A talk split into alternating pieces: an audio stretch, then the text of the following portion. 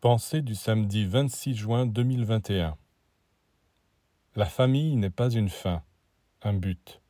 Elle n'est qu'un point de départ.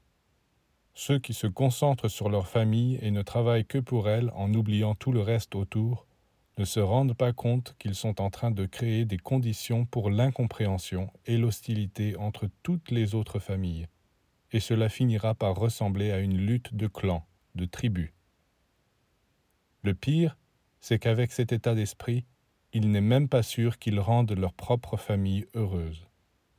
La preuve. À l'heure actuelle, on voit de plus en plus de familles se disloquer. Après quelque temps, les parents se séparent pour nouer d'autres liens ailleurs, et les enfants se retrouvent avec un père d'un côté, une mère de l'autre. Et alors, c'est cela, le bonheur de la famille? Combien de notions il faut maintenant redresser